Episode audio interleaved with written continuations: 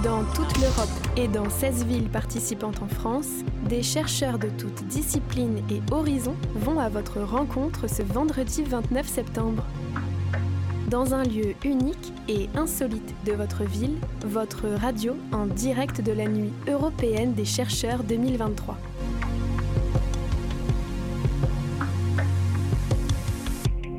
Bonsoir à toutes et à tous et bienvenue sur Radio Campus Lorraine. On est ici en direct de la maison de l'étudiant euh, de Metz. On est au premier étage, donc on a un peu vu euh, sur tout ce qui va se passer ce soir. Donc à l'occasion de la Nuit européenne des chercheurs et des chercheuses, qui est un événement national. Il est couvert euh, par d'autres antennes Radio Campus un peu partout en France. Ici, euh, au Solcy, il y a des, animations qui seront prévues euh, à partir de maintenant et jusqu'à 23h ce soir. Donc, il y a différents ateliers, des balades en extérieur, euh, des speed dating avec des chercheurs et des chercheuses pour comprendre leurs travaux en quelques minutes, aussi des spectacles. Voilà, l'objectif pour tous ces chercheurs et, chercheurs et chercheuses, ça va être de faire découvrir leurs travaux au grand public dans des domaines divers et variés. Et donc, nous, on est là en direct pendant deux heures. Je suis accompagnée de Pia et Lloyd pour cette émission. Et pendant deux heures, on va euh, interviewer euh, une petite dizaine de chercheurs euh, et chercheuses, donc toujours dans l'objectif de vous faire découvrir leur travail. L'événement est organisé par le CNRS et l'Université de Lorraine notamment. On va justement recevoir ces deux organismes en premier pour nous présenter l'événement. Mais avant toute chose, pour commencer cette nuit des chercheurs, on écoute une première musique qui s'appelle Les étoiles.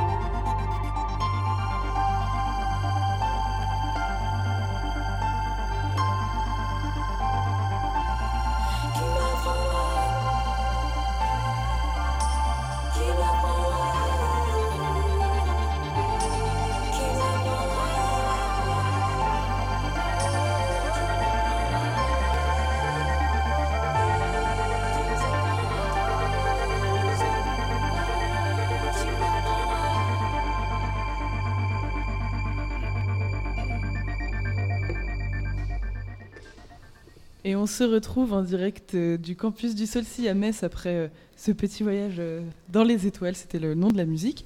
On est ici en direct pendant deux heures à l'occasion de la Nuit européenne des chercheurs et des chercheuses.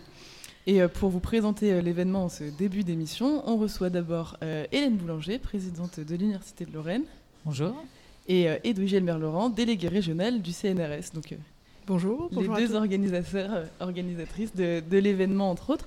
Alors justement, est-ce que euh, pour euh, toutes les personnes qui nous écoutent, vous pouvez présenter rapidement euh, ce qu'est la nuit des chercheurs et, ses objectifs principaux? Alors, je pense déjà, dans un premier temps, il faut rappeler que c'est la nuit européenne, des chercheurs et chercheurs. J'insiste un petit peu sur le E parce que c'est un, événement qui, qui porte aussi un un message euh, d'égalité femmes-hommes euh, dans euh, l'activité de recherche, dans ce que produit la recherche. ça, c'est très porteur de sens.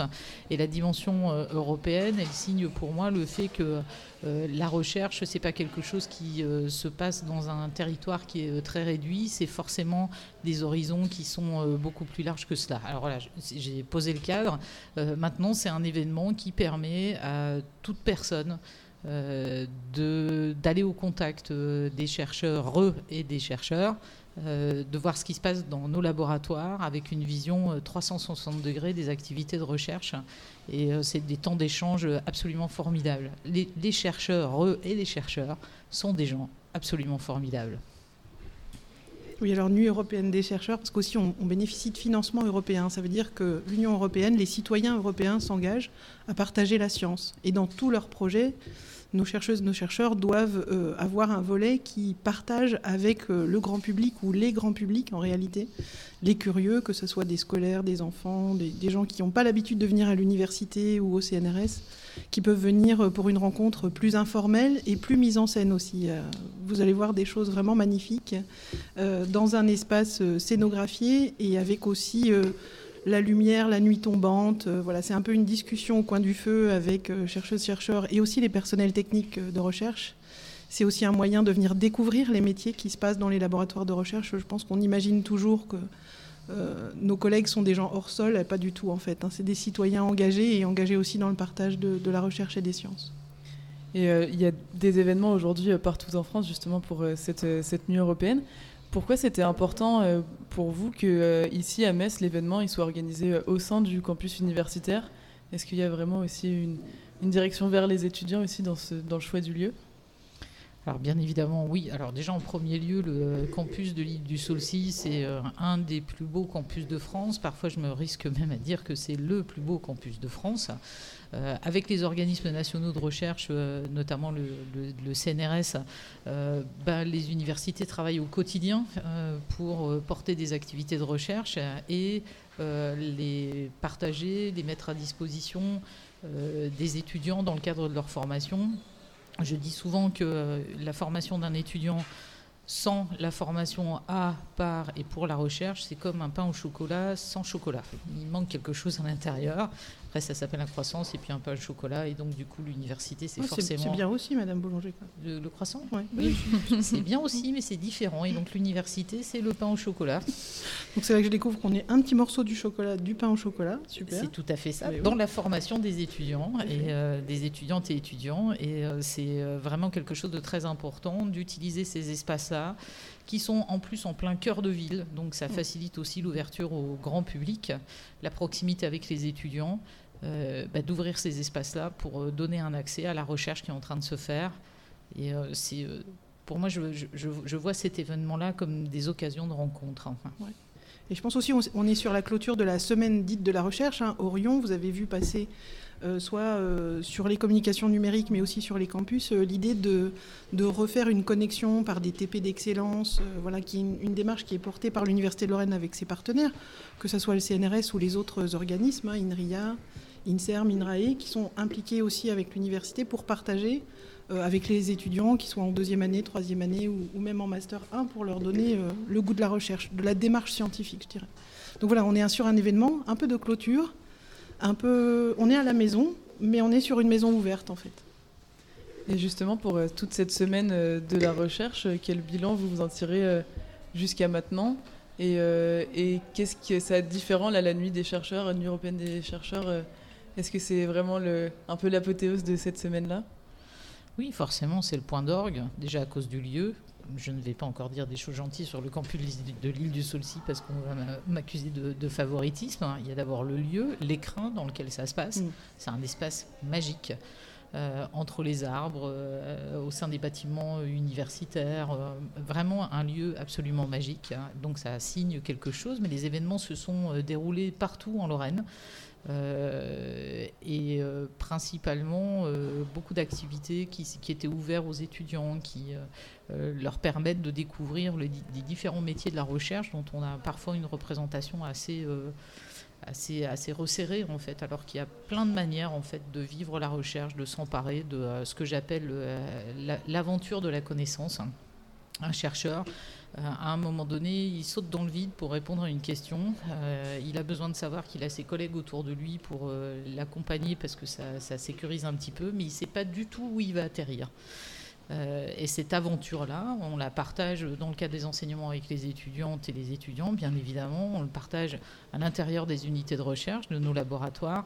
Et c'est cette aventure-là, en fait, qu'on veut donner à voir. Et c'est ce qui s'est passé, c'est ce qui s'est noué, en fait, tout au long de, de la semaine qui vient de s'écouler. Et là, nous, on a un beau point d'orgue, une belle soirée avec des rencontres formidables. Une nouvelle fois, le sujet de la recherche, c'est le sujet des rencontres, en fait peut-être sur le lieu, ça signe aussi la rencontre entre le monde de la culture et le monde de la recherche scientifique.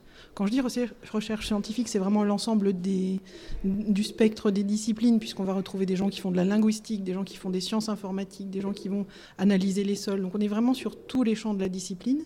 Mais en Lorraine, cette rencontre dans un lieu culturel, que ce soit l'espace Bernard-Marie Coltès ou la bibliothèque, qui sont deux lieux de culture et de partage, c'est vraiment magnifique parce que ça, donne aussi un écrin à ce que les chercheurs et chercheuses vont présenter. Et le thème de, cette année, euh, c'est euh, nos futurs, mm. euh, NOS. Qu'est-ce que aussi ça, dit de cette rencontre et justement du fait que ça ait lieu à l'université, donc auprès d'étudiantes, étudiants, de jeunes qui vont pouvoir découvrir la recherche et, peut-être aussi démystifier aussi la recherche par ce biais-là?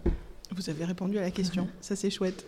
En fait, nos futurs, c'est vraiment la, notion de l'espoir derrière la recherche scientifique, de trouver d'autres manières euh, de se déplacer, d'autres manières de communiquer, d'autres manières de faire société. Et donc ça donne à voir les métiers et le quotidien du monde de la recherche, à nos étudiants, mais aussi à des publics plus jeunes ou plus âgés. Et puis derrière, c'est aussi se dire que c'est la responsabilité des acteurs publics. Quand on est un acteur public, qu'on soit le CNRS, l'université, les autres organismes, on a une responsabilité en tant qu'acteur public de la recherche de partager ce qui se fait et de montrer aussi ce qu'on fait avec l'argent public et ce qu'on est en train de définir comme euh, les axes de progrès pour euh, la société dans son ensemble. C'est aussi pour ça la dimension européenne, elle est importante, parce que elle est importante pour euh, cette opération-là, mais en fait toutes les opérations qui trouvent leur aboutissement ce soir sont souvent marquées par l'espace européen de l'enseignement supérieur. C'est parfaitement, euh, parfaitement décrit. Oui, je suis d'accord, c'est vrai. Oui, une très belle. Est-ce qu'on peut mettre le bazar dans l'intervention de l'autre? On ne s'est pas posé la question avant de commencer l'émission. encore depuis le début, mais on, comme pourrait très bien on pourrait très bien le faire. C'est pas notre genre. Non, pas du tout. Mais ça pourrait déraper. On est vendredi soir. Euh. Puis Radio Campus, c'est expérimental, allez-y. Hein. Mais nous aussi, on est hyper expérimental. Hmm. Toutes nos interventions sont marquées du saut de l'expérimental. Le futur en train de se construire dans nos laboratoires, c'est une réalité. Euh, c'est aussi euh, une manière de donner à voir ce que c'est que la démarche scientifique. imaginer le futur de l'humanité en partant du principe que la Terre est plate, ça risque de nous entraîner dans un certain nombre de solutions pas tout à fait adaptées. Et euh, donc la démarche scientifique telle qu'elle est euh, expliquée par les chercheurs ce soir, euh, elle devient accessible, compréhensible. C'est quelque chose qui nous nourrit en permanence. Et une nouvelle fois, dans ces rencontres avec les chercheurs et les chercheurs, c'est trouver l'espace, trouver un accès aux espaces dans lesquels le monde de demain est en train de se construire. Souvent, je prends un exemple qui a été travaillé par beaucoup d'auteurs hein, sur comment on crée des innovations. on se rend compte que une innovation à un moment donné, elle est le résultat d'un certain nombre de découvertes qui s'échelonnent dans le temps. Donc à un moment, on, arrive à agréger pour construire une solution nouvelle. Euh, l'exemple qu'on utilise le plus fréquemment, c'est celui du smartphone. Un smartphone, euh, dedans, il y a le résultat de découvertes qui datent de la fin du 19e, début 20e siècle, qu'on a fait à ce moment-là sans avoir absolument aucune idée de ce que ça allait bien pouvoir donner un siècle plus tard. Euh, et pourtant, on en avait besoin de ces découvertes-là à ce moment-là. Et toute la démarche de recherche que nous portons hein, dans nos organismes, dans nos unités de recherche, euh, à l'université, c'est une démarche de recherche qui, euh, pour une part, est finalisée, c'est-à-dire on va chercher à répondre à une question pratique, et puis pour une autre part, eh bien, c'est une, aventure totale. On sait qu'on se pose une question, peut-être qu'on va trouver la réponse, peut-être pas, peut-être qu'on va trouver, en cherchant la réponse à la question qu'on se posait au départ, la réponse à une autre, question, qu'on ne se posait pas. Et tout ce cheminement produit de la connaissance qui est placée au service de la société. Je, je trouve très intéressant le jeu de mots entre nos futurs et No Future, qui est le, le, slogan qui a habité ma jeunesse. Ça vous donne une petite idée de, de, l'âge. C'était avant le smartphone, ça, Madame C'était avant le smartphone, mais je confirme, très, très, très, très avant le smartphone. Mais après, euh, Catherine Deneuve. Mais après Catherine Deneuve, je te remercie. en même temps, j'ai. Voilà, bon, bref, arrêtons, nous sommes sur une pente glissante. Donc c'était, oui, effectivement, bien avant le smartphone, mais le No Future, euh, c'était un peu le, c'est le, slogan du mouvement punk euh, dans les années 80. Euh, Il trouve toute son incarnation, ce slogan aujourd'hui, parce que finalement, on, est, on vit dans une société où on explique que l'environnement va mal, le monde va mal. On voit pas vraiment de perspective, on voit pas vraiment d'issue, et tous les travaux qui sont réalisés par les chercheurs des sciences expérimentales et formelles, par les chercheurs en sciences pour l'ingénieur, par les chercheurs en sciences humaines et sociales, nous permettent, nous, nous, donnent à voir un monde qu'on pourrait créer ou qu'on pourrait faire fonctionner différemment. C'est euh, l'illustration d'une nouvelle manière de vivre ensemble, de créer ensemble, en fait, qui est proposée euh, par nos chercheurs et chercheurs. Eh ben, on a déjà passé notre quart d'heure. Oh. On va devoir euh, s'arrêter là pour accueillir justement nos premiers chercheurs et chercheureux. Non mais c'est beaucoup trop rapide, on a envie de rester. Bah oui, mais on a un planning serré pour recevoir un maximum de nouvelles idées justement à, ces micros. Ils sont chouettes. Merci beaucoup d'être venu nous présenter tout ça. Merci on vous, les confie, merci beaucoup. Et puis on espère que la soirée va répondre à toutes vos espérances aussi. Euh. Elle ah démarre très très bien. Aucun doute.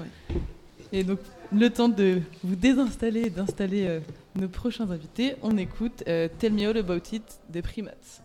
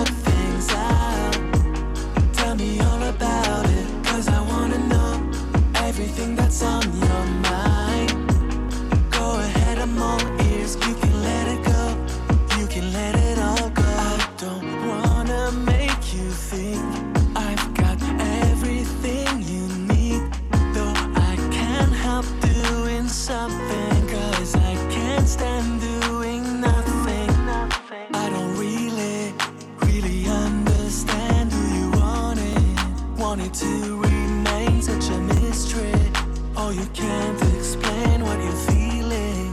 Let me try my best once more. Tell me all about it, cause I wanna know everything that's on your mind. Go ahead, I'm all in.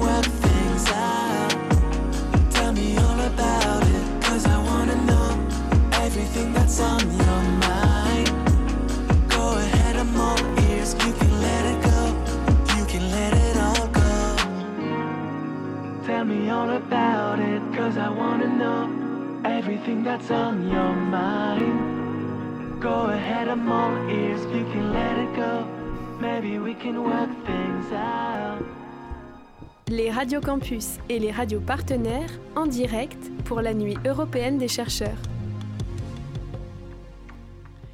Il est 18h21 et on est toujours en direct sur Radio Campus Lorraine, en direct de la Nuit européenne des chercheurs au campus du Solcy à Metz.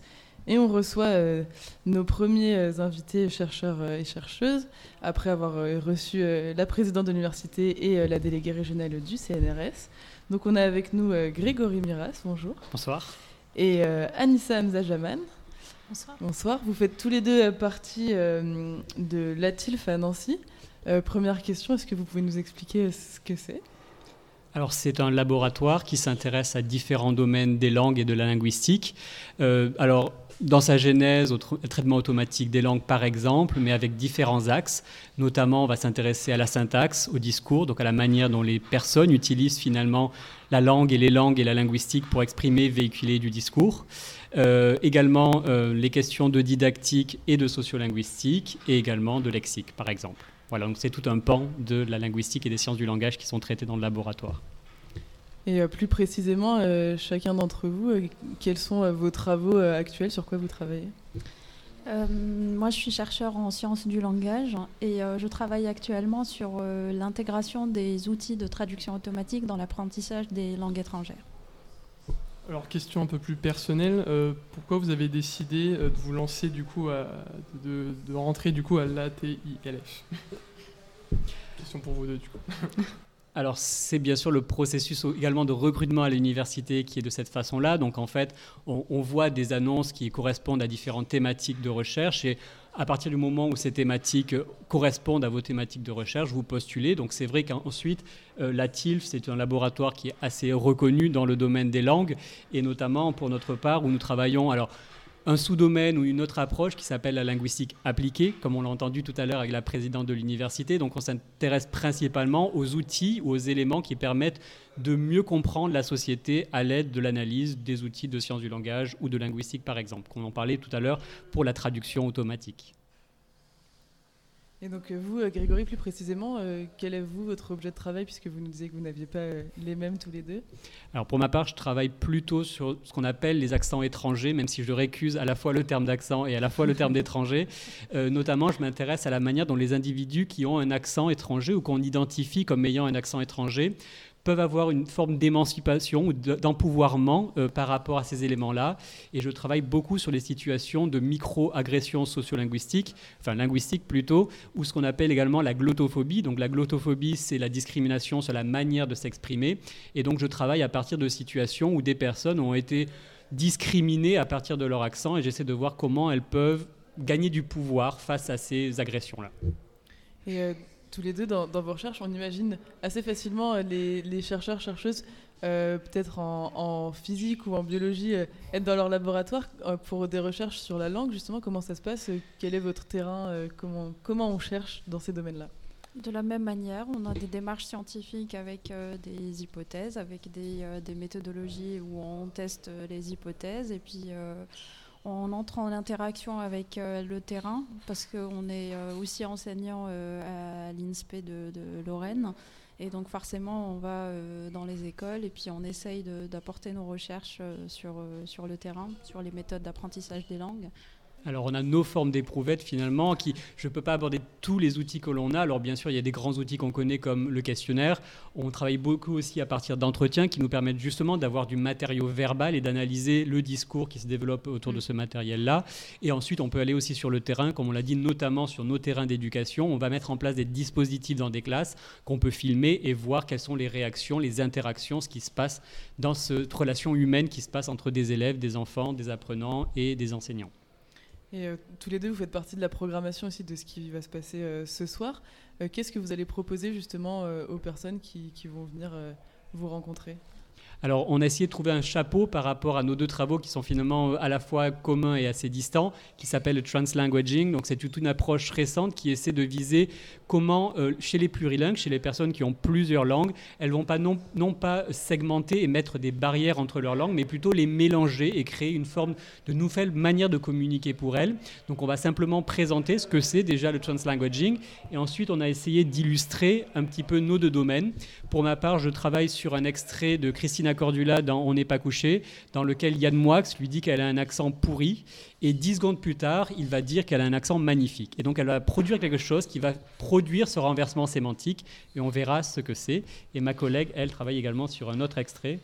Euh, moi, pour illustrer un problème de, la complexité de, pour traduire l'humour et l'ironie euh, dans les films, je suis partie d'un extrait du dîner de cons euh, où il y avait euh, la, fameuse situation où on demandait, euh, on parlait de Marlène, sa sœur. Mhm.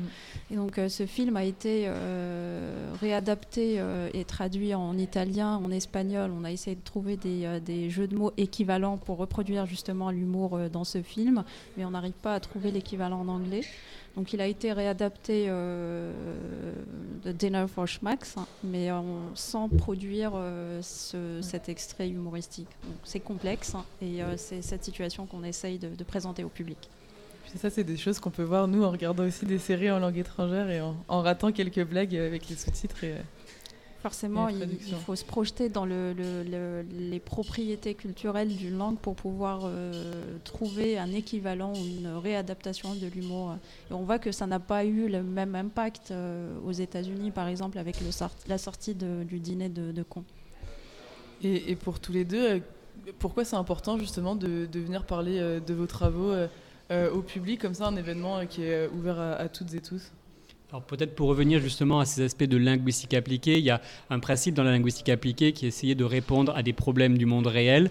Et donc on est forcément ancré dans ces questions du monde réel, et d'autant plus dans nos deux, en tout cas, rattachements à l'INSPE de Lorraine, donc qui est l'Institut de formation des professeurs des écoles.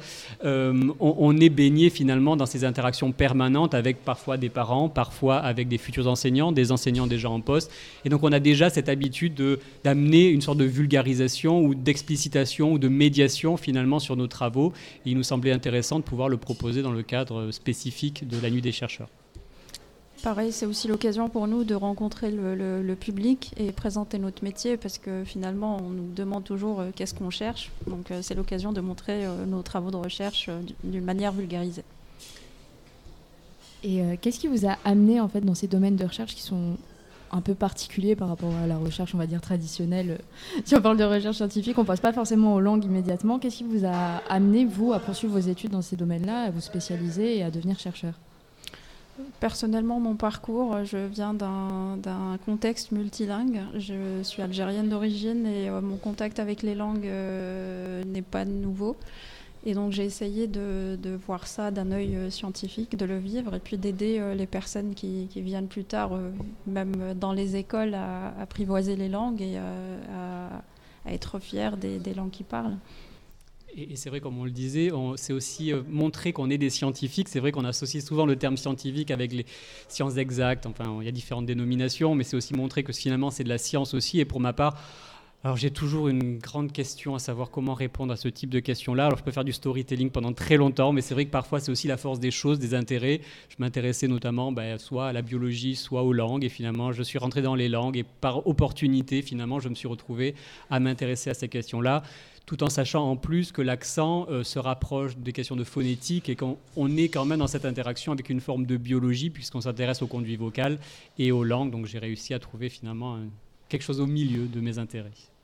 Et est-ce que, euh, peut-être euh, dernière question, un, événement comme ça, pour vous, est-ce que euh, de rencontrer du public, ça vous aide aussi dans vos recherches C'est quelque chose qui peut les nourrir bah, avec le système qu'on a mis en place, notamment le système de vote, en fait, on a mis une situation où le, public va voter pour une option ou pour une autre. Ça, pourrait nous donner une idée de, déjà de, du, de l'étendue du problème qu'on propose au public. Donc oui, ça pourrait nourrir notre réflexion. Et, pour ma part, c'est vrai que mon projet actuel finalement a émergé de ce type d'interaction-là, puisque je m'intéressais beaucoup à une déconstruction de l'accent étranger, mais je me retrouvais face parfois bah, avec des collègues ou avec du public qui me dit oui, mais dans la réalité, quand je suis dans le monde du travail, il y a des formes de discrimination, donc il faut que je m'y adapte. Et donc j'ai pris ça un peu comme un défi et j'ai monté tout un projet actuellement pour une meilleure compréhension de ces liens au travail par rapport à la place de l'accent. Bah, merci à tous les deux euh, d'être venus euh, nous présenter ces travaux, puis on espère que vous allez passer euh, une bonne soirée justement avec toutes les personnes qui vont venir essayer de comprendre vos travaux. Merci, à vous trois. Et puis, en attendant nos prochains invités, on continue avec une nouvelle pause musicale. Pareil, le temps de faire les petites chaises musicales sur notre studio ici à la maison de l'étudiant de l'île du Solcy. On écoute tout de suite Bobine, un artiste local de Nancy. J'ai ramené un peu Nancy avec moi. Et il chante Lover tout de suite sur Radio Campus Lorraine.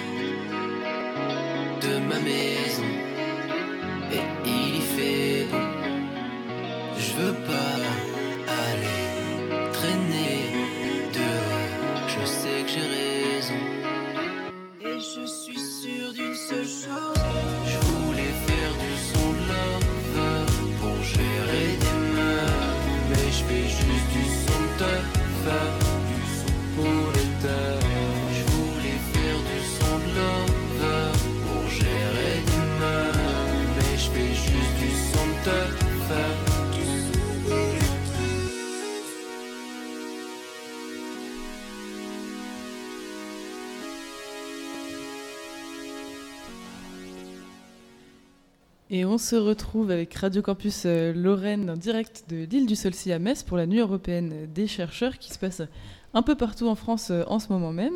Ici, il y a des animations prévues euh, jusqu'à 23h. Et puis nous, on est en direct encore jusqu'à 20h pour essayer de vous présenter les différents travaux de, chercheuses, et, chercheuses, et, chercheurs qui sont présentes pour cette soirée. Et on a avec nous tout de suite Sonia Henry. Vous êtes chercheuse au, au laboratoire Sol Environnement. Bonjour à vous. Bonjour. Et euh, justement, est-ce que pour commencer, vous pouvez peut-être nous présenter un peu euh, ce laboratoire et euh, ses domaines de recherche? Alors on, on travaille comme son nom l'indique sur les sols et euh, principalement en fait sur les possibilités de dépolluer les sols et d'améliorer la qualité des sols. Aussi, on a une particularité, c'est qu'on travaille euh, avec du biologique, avec du vivant, donc principalement des plantes et des micro-organismes qui vont nous aider à améliorer un petit peu tout ça. Est-ce que vous pouvez nous donner quelques mots sur votre sujet de recherche actuel? Oui, alors moi je travaille sur les friches industrielles. Euh, en Lorraine, on a un passif industriel euh, sidérurgique qui est assez chargé, euh, avec du coup des conséquences assez importantes sur la qualité des sols. On a des sols qui sont contaminés en différentes catégories. On va retrouver à la fois des molécules organiques, comme par exemple des hydrocarbures, des essences, ce genre de choses, et puis aussi des éléments traces métalliques, du nickel, du chrome, du cuivre, du zinc. Tout est mélangé. Ça a évidemment des conséquences possiblement toxiques sur le vivant, et l'idée c'est d'essayer de trouver des solutions biologiques pour décontaminer les sols et abaisser ce taux, ce taux de toxicité justement. Et donc des solutions euh, biologiques, euh, ça, ça peut passer par quoi? Ça va être des, des plantes des... Ouais, on associe en fait les plantes et les micro-organismes et on va réussir, grâce à la diversité en fait hein, végétale qui existe, à la diversité aussi microbienne qui est présente dans les sols, à trouver euh, des associations plantes-micro-organismes qui fonctionnent pour dépolluer soit les molécules organiques, donc les dégrader complètement, soit pour extraire les polluants euh, métalliques euh, des sols pour les retrouver justement dans les plantes. Et puis après, l'idée aussi, c'est d'essayer de valoriser un petit peu toute cette biomasse-là. Donc pour les, par exemple, pour les végétaux qui euh, permettent de décontaminer les sols des molécules organiques, je travaille avec une, espèce modèle qui s'appelle Miscanthus X giganteus qui produit beaucoup de biomasse, biomasse qui n'est pas contaminée et qu'on va pouvoir valoriser derrière. Donc on la récolte. Et puis on peut en faire plein de choses, des choses très simples, du paillage par exemple horticole, et puis des choses un petit peu plus complexes. On peut le mixer par exemple dans des pellets avec du bois pour euh, produire de l'énergie. On peut en faire des matériaux de construction, des matériaux d'isolation, et donc tout ça c'est en phase de test en tout cas euh, avec des collègues de l'université. Et puis on a d'autres espèces végétales où là on cherche justement l'inverse, c'est-à-dire à faire transiter les polluants du sol vers les parties aériennes. Donc ça, c'est ce qu'on appelle des plantes accumulatrices, voire hyper accumulatrices de métaux. Je travaille aussi avec des collègues qui ont monté une start-up qui s'appelle Econic à ce sujet. Et l'idée, c'est de travailler donc avec ces espèces végétales-là, notamment le nickel. Euh, ces plantes vont récupérer le nickel, vont transiter dans les parties aériennes. On récolte les plantes, on brûle les plantes, donc déjà d'une, ça produit de l'énergie. Et dans les cendres, mes collègues sont capables d'aller récupérer le nickel pour le réinjecter dans le milieu industriel. Donc ça recycle le nickel qui était polluant au départ. Voilà, donc en fait on fait du, du tout en un, c'est-à-dire que quand on met des plantes sur, euh, sur un sol, on va permettre de les dépolluer quand on a bien sélectionné les plantes. On va permettre aussi d'améliorer la qualité du sol. Ça va ramener de la matière organique, ça va reconstruire aussi un petit peu un sol via le système racinaire. Et en plus, on valorise le site via euh, la biomasse qui est produite et qu'on peut transformer. Alors sur le plan un peu plus personnel, pourquoi vous avez décidé, vous, de vous lancer dans l'étude des sols et de l'environnement?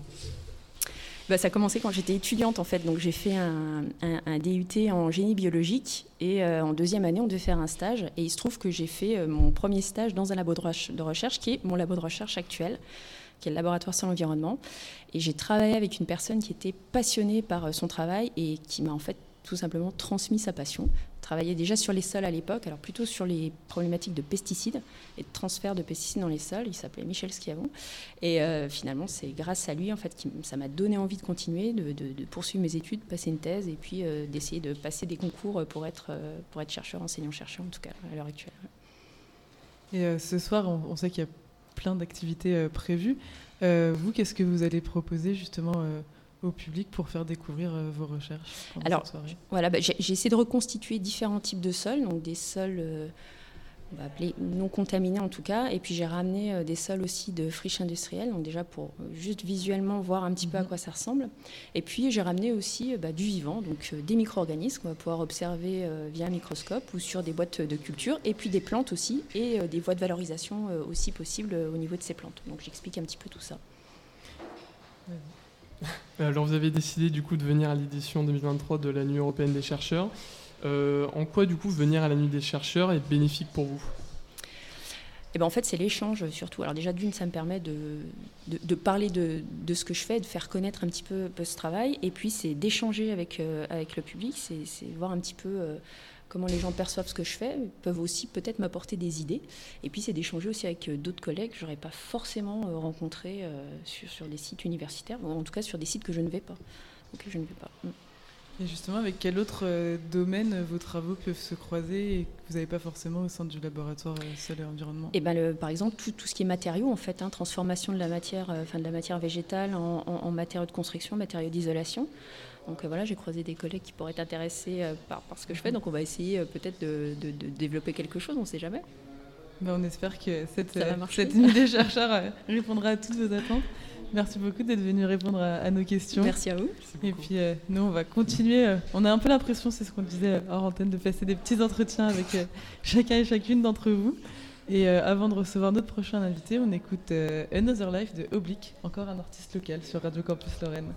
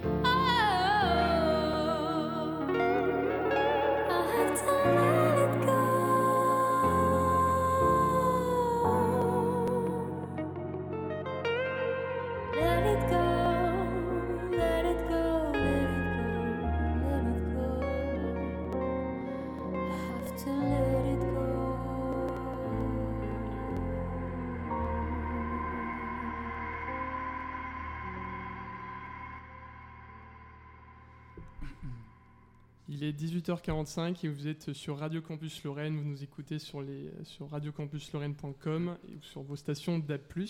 On est ici à l'île du Saucy à l'occasion de la Nuit européenne des chercheurs édition 2023 et on est accompagné de Benjamin Tézier, doctorant à l'APEMAC à Nancy. Euh, pouvez-vous nous dire euh, qu'est-ce que l'APEMAC que, que faites-vous à l'APEMAC Alors APEMAC c'est un labo de recherche adaptation, mesure et évaluation en santé publique. Euh, alors, il y a des chercheurs de multiples disciplines, de sociologie, de promotion de la santé, des épidémiologistes, des statisticiens. Et euh, on travaille en gros sur des interventions en santé publique, euh, voilà, de promotion de la santé, mais aussi d'état des lieux, des populations sur sur des, des, comportements de santé, euh, ce genre de choses. Euh, j'ai pu voir que vous faisiez partie du, du, projet Process, donc promotion de la santé au sein des clubs sportifs. Euh, pourquoi il vous semble important d'accompagner des clubs sportifs à devenir des, des milieux de vie pro, de prometteurs de santé? Pourquoi? Parce que, parce que déjà, y a, on est beaucoup de licenciés. En France, c'est plus de 10 millions de licenciés euh, dans des clubs sportifs. Il y a plus de 150 000 clubs euh, juste en France. Après, euh, au niveau mondial, je n'ai pas les données exactes, mais il y a pas mal de pratiquants sportifs. Et puis, et puis parce que voilà, c'est un investissement qui est quotidien, qui est hebdomadaire, et puis qui n'est pas forcément, comme on pourrait le croire, propice à la santé, cet investissement dans le club. Et donc, c'est l'idée de, de, de, de, jouer sur cet environnement qu'est le club sportif pour, pour créer des conditions sociales, des conditions économiques, etc., qui permettent aux individus de, s'y retrouver, d'être bien, de pratiquer dans, une bonne ambiance, euh, de s'épanouir, etc. Mais est-ce que vous considérez aussi que le sport est un pionnier de la santé, finalement? Un pionnier de la santé? Euh, bah, Je pense que le mouvement est essentiel euh, pour être en bonne santé. Je pense que le sport porte de bonnes valeurs aussi. Euh, mais qu'il faut les entretenir parce que c'est pas évident. Hein. Euh, la compétition peut amener à, plein de, côtés néfastes euh, sur, sur l'individu, des dégradations de la santé de l'individu, mais pas que ça, les relations entre les individus, du harcèlement, du dopage, etc. Donc c'est pas gagné, mais, mais je pense que le sport, oui, peut être porteur de, de, cette santé, enfin de la santé. Et justement, actuellement, euh, dans les clubs, quels sont les problèmes ou qu'est-ce qui leur manque, justement, selon vous, euh, pour être promoteur de, santé? Alors, en, règle générale, les, membres des clubs euh, sont très partants et considèrent avoir un rôle à jouer vraiment sur la santé de leurs membres et c'est quelque chose qu'ils prennent en compte. Mais ils ont beaucoup de mal à s'investir sur de nouveaux projets, notamment ce qu'on propose nous. On propose un accompagnement, en fait ils ont du mal à, s'investir sur de nouveaux projets parce qu'ils sont déjà très investis et bénévoles en règle générale, en grande partie, et donc euh, se concentrent sur les activités qui sont euh, l'offre d'activités sportives, et donc ont peut-être parfois du mal à, euh, prendre plus de temps pour questionner des, aspects de santé sur l'alimentation, sur le sommeil, sur bah là on va essayer de mettre en, place un goûter équilibré pour, pour les jeunes, etc. Ça demande du temps, de l'énergie, des ressources financières aussi que les clubs n'ont pas forcément, parce que des milieux associatifs, parce que bénévoles. Et, donc voilà. Euh, vous intervenez euh, exclusivement en Lorraine ou un peu partout euh, en France? Alors, bah, le projet, c'est un partenariat entre l'Université Côte d'Azur, Santé publique France, Université de Lorraine et le ministère de Sport qui nous a rejoints. Enfin bref, mais en gros, on travaille, on essaye d'intervenir en ce moment du côté de Nice et du côté de Nancy. Euh, donc en gros là c'est nous qui allons dans les clubs pour, euh, pour essayer de travailler avec eux en fonction de leurs besoins, développer des choses. Et on essaye après parce qu'on a conscience qu'au niveau local c'est pas évident pour les clubs, c'est pas évident pour nous. Donc on a besoin d'un soutien national, c'est souvent, euh, souvent comme ça. Quoi. Donc on essaye d'avoir une stratégie de déploiement au niveau national aussi et d'identifier quel, quel acteur pourrait nous soutenir comme euh, les organismes de, santé régionale ou les organismes sportifs régionaux, etc. Et est-ce que dans les clubs justement dans lesquels vous êtes déjà euh, intervenu, vous voyez vraiment des, réelles différences? Quels sont les retours par rapport à, vos interventions? Euh, alors l'intervention, elle amène des changements, mais c'est c'est compliqué, ce que je disais, ils ont du mal à s'investir réellement, mais il y a du changement. Et après, il faut garder en tête que ça va prendre du temps, peut-être des années à se mettre en place, ce qui est aussi une difficulté parce qu'il y a beaucoup de, de enfin, ça change beaucoup d'année en année le, les, personnes dans les clubs. Mais donc oui, on voit du changement. On voit aussi qu'il y a beaucoup de clubs qui mettent déjà en place des choses, mais qui ne le structurent pas forcément autour de, d'un projet de, promotion de la santé, mais qui mettent déjà pas mal de, choses en place. Et, et, sinon, ouais, on voit des choses. Ben, par exemple, il y a, des, un club à Nancy là, qui, a, qui a mis en place euh, une formation aux gestes de premier secours. Ils sont allés travailler avec les écoles pour euh, sensibiliser à des cours sur, euh, sur 20 des cours de judo. Il y a un autre club qui a développé, qui a sensibilisé à l'importance de bien s'échauffer, de bien. Voilà, donc ouais, ça, donne des choses intéressantes. Et ce soir, pour, à l'occasion de la, Nuit européenne des, des chercheurs, qu'est-ce que vous êtes venu présenter justement au public? Euh, ben, on est venu présenter ces travaux-là, donc euh, un petit peu la démarche qu'on entretient, notamment autour de, l'importance de, travailler avec les acteurs de terrain et de co-construire tout ça. Et donc là, l'idée, c'est à travers trois petits ateliers de questionner sur, euh, d'après vous, est-ce que le club, enfin la pratique de sport en club est bénéfique pour la santé? Oui, non, si oui, pourquoi, sinon pourquoi? Une deuxième, un deuxième atelier qui est plus sur, euh, dans ce club, quels sont les facteurs qui vont influencer euh, la santé de l'individu. Et puis un troisième atelier sur, d'après vous, quel rôle l'entraîneur en particulier joue sur la santé et joue Enfin, comment en fait voudriez-vous que votre entraîneur se préoccupe de votre santé? Et en quoi venir, vous, à la nuit des chercheurs, c'est bénéfique pour vous? Euh, c'est bénéfique parce que bah parce qu'en fait déjà on a conscience qu'il y a souvent un décalage entre la recherche et le grand public puis c'est quelque chose qui enfin même moi il y a des sujets je, je comprends rien et, euh, et c'est pas forcément tout le temps abordable et puis euh, et puis quand on n'est pas de ce domaine-là on se dit mais qu'est-ce que c'est la recherche qu'est-ce qu'ils font enfin. Donc il y avait cet intérêt-là de se rapprocher de, de tout un chacun. Il y avait l'intérêt de bah, d'essayer de communiquer un peu sur nos travaux à nous sur parce qu'on considère quand même qu'il y a un enjeu autour de, faire, autour de faire de ce milieu de vie un milieu, un milieu de vie promoteur de santé. Pardon, je bug. Et puis, euh, on a triché un peu parce que, je vous disais, dans, notre recherche, il y a la démarche participative. Là, sur les ateliers, en fait, on, collecte un petit peu les réponses des, des gens pour, euh, bah, pour enrichir aussi, nous, nos connaissances sur le sujet et puis avoir l'avis de, des gens sur, sur les questions. Et justement, est-ce que ça arrive qu'il y ait des personnes qui, vous, qui répondent euh, comme ça de prime abord qu'un club sportif peut ne pas être bon euh, pour la santé au final C'est assez mm. contre-intuitif, je trouve. Bah ouais, bah, c'est ce qu'on constate là en fait. Les gens ont tendance à répondre euh, oui.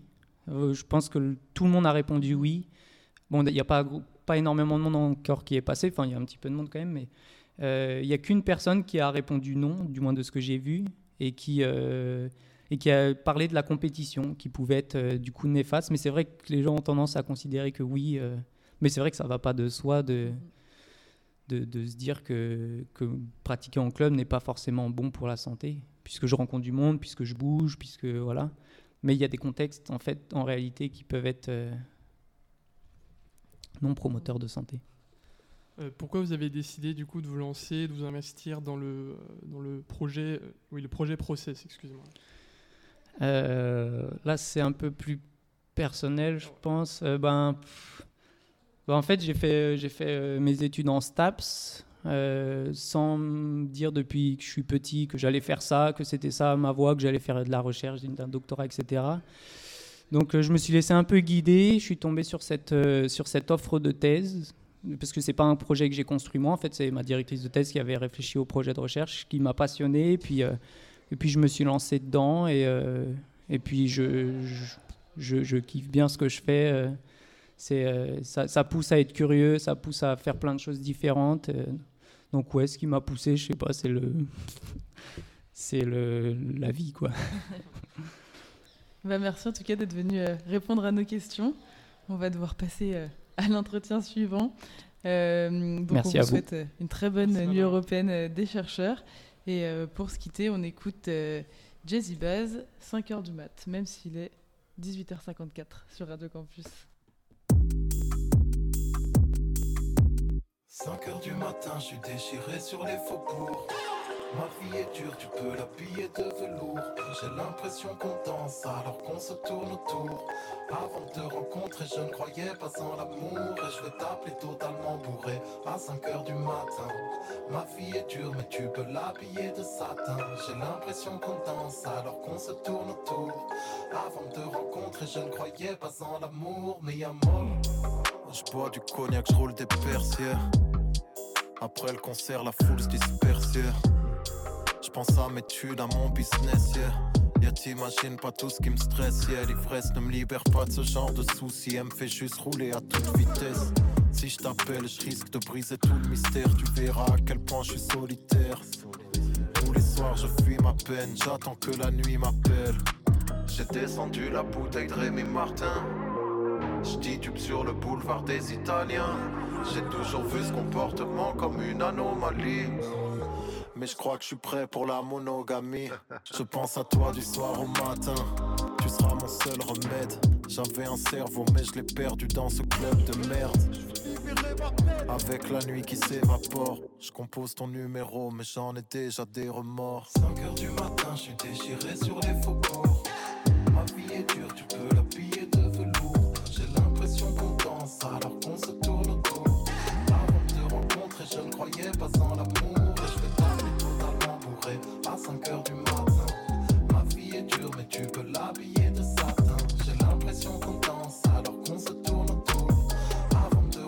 je ne croyais pas en l'amour, y'a moi. J'aime trop ce sentiment d'ivresse. Y'a un vrai truc entre nous deux, si mon pressentiment d'ivresse.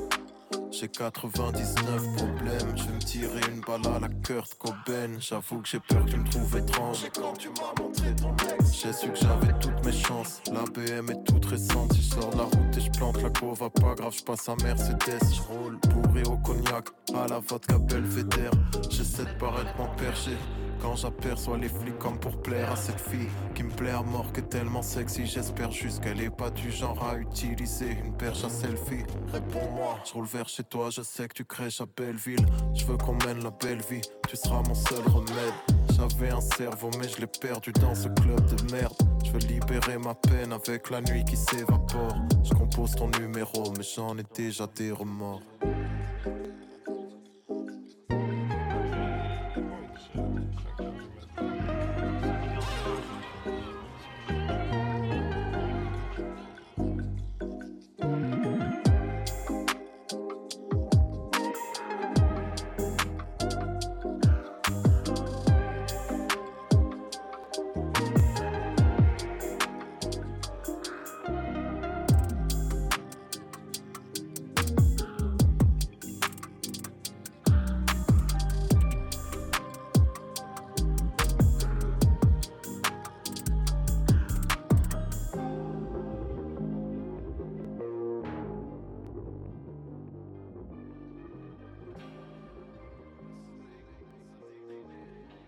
Les radios campus et les radios partenaires en direct pour la Nuit européenne des chercheurs.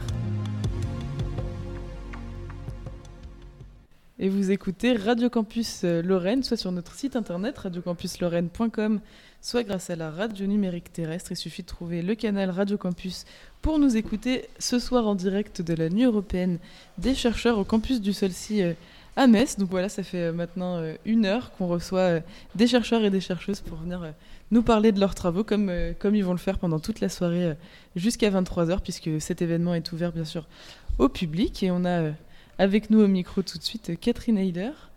Vous êtes doctorante au CGLAMES. Bonjour. Bonjour. Est-ce que vous pouvez nous parler justement déjà de, de ce laboratoire peut-être et puis de votre domaine de recherche? Oui, en fait, c'est un laboratoire qui s'occupe de, des relations franco-allemandes et qui euh, a un regard très interdisciplinaire et très diversifié sur les relations franco-allemandes et sur euh, l'histoire, l'histoire des idées, sur les représentations, sur euh, tout ce qu'il y a autour de ce sujet. Et, vous, plus précisément, quel est votre objet de, recherche? Moi, je travaille sur la mise en scène de soi d'Emmanuel Macron et la réception dans la presse en France et en Allemagne de 2017 jusqu'à 2019 ça, c'est mon sujet. Euh, donc c'est vraiment un sujet très interdisciplinaire. Euh, j'ai un regard je viens en fait des sciences culturelles qui n'existent pas vraiment en France, mais en Allemagne. Et donc j'ai un regard de, de, cette perspective-là, mais j'ai essayé de, de trouver une approche très diversifiée et très interdisciplinaire sur le sujet. Donc j'essaie de voir vraiment la mise en scène de soi du point de vue des études théâtrales, de mhm. l'histoire des idées, de performance studies, de vraiment presque tous les coins, communication politique, tout, pour euh, trouver une nouvelle méthodologie pour euh, euh, regarder les acteurs politiques d'un point de vue performance mise en scène. Et pourquoi, comment vous êtes arrivé à, ce sujet-là? Pourquoi peut-être Emmanuel Macron et pas une autre personnalité politique? Qu'est-ce qui vous a amené à ce sujet? Euh, Au début, c'était une réflexion sur euh, les rois en France euh, que j'ai eue. je me suis dit pourquoi c'est beaucoup plus important pour les Français d'avoir une image très forte mhm. de, leur roi, comme Louis XIV et tout ce qu'il y avait.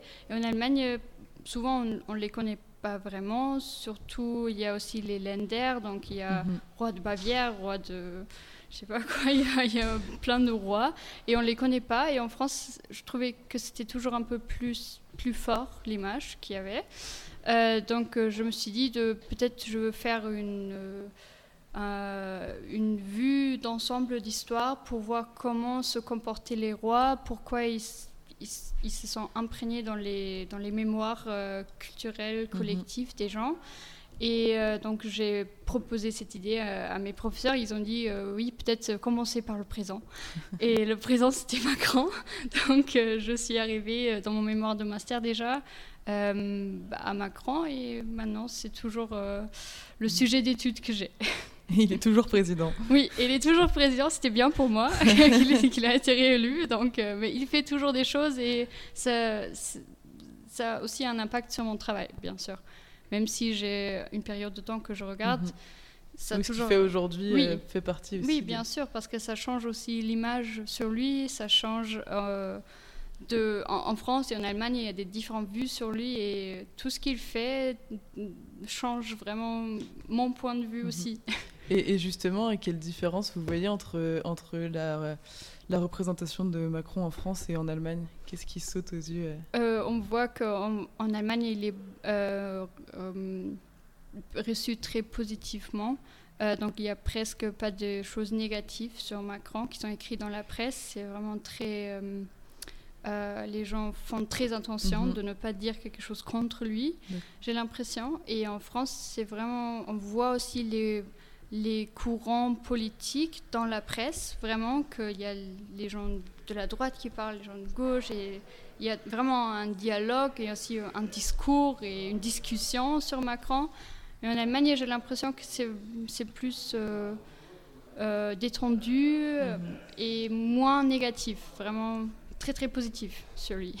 Pourtant, dans la, dans la période que vous étudiez, du coup entre 2007 et 2019, euh, il y a eu les Gilets jaunes, par exemple. C'est pas quelque chose aussi qui a peut-être changé l'image de, Emmanuel Macron en Allemagne?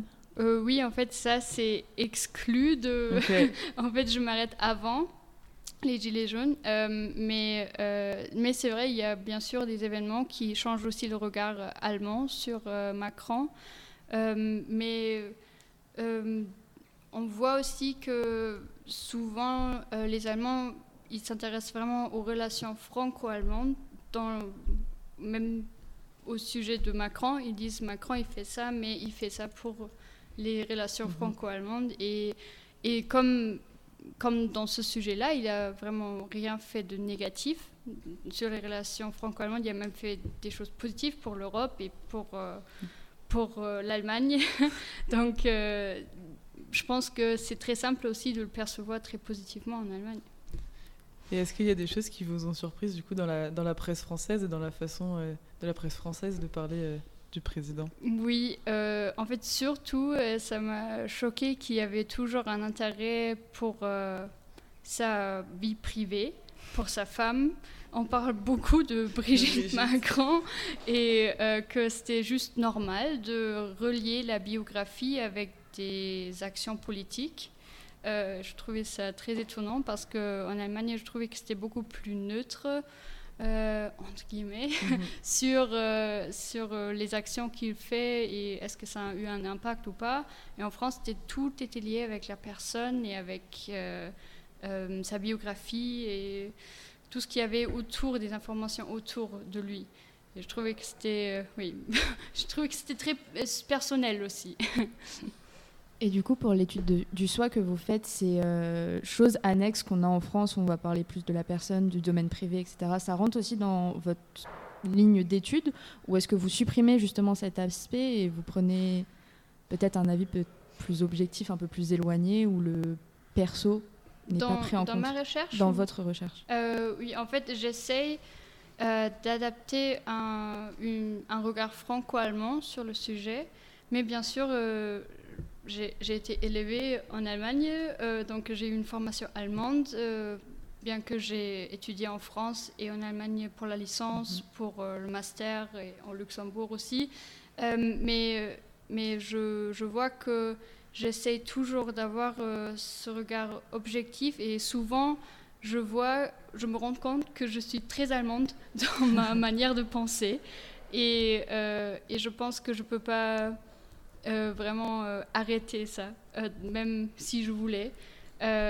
prendre plus l'esprit français dans ma recherche, même si je, fais un effort, c'est souvent très difficile de le faire en tant qu'allemande parce qu'on a vraiment appris d'être toujours très neutre, très objectif et faire tout cadré, structuré. Et c'est. Oui, donc j'ai l'impression que je ne peux pas échapper de ça. Et comment ça se fait que vous êtes venu faire ou poursuivre vos études en France euh, en fait, à l'école, il y avait un programme à BIPAC. Euh, je suis née et j'ai grandi en Bavière, euh, ce qui n'est pas très normal en Bavière d'avoir des relations avec la France. C'est plus avec l'Autriche et Tchécoslovaquie et tout ce qu'il y a. Mhm. mais il y avait un programme à BIPAC à mon école et, et j'avais mon premier échange avec la France. Et c'est en fait ma choresse qui m'a fait découvrir la France. Et à travers euh, ça, je, je suis, j'ai fait à Bibac et j'ai fait des études euh, franco-allemandes à Regensburg, Clermont-Ferrand. Et euh, après le master ici à Metz et au Luxembourg et en Sarre. Donc oui. Euh, pour en venir sur la nuit européenne des chercheurs, euh, qu'allez-vous proposer comme euh, activité, animation Qu'allez-vous montrer ce soir? En fait, 2023, c'est la, fête de, des 60 ans du traité de l'Elysée entre la France et l'Allemagne.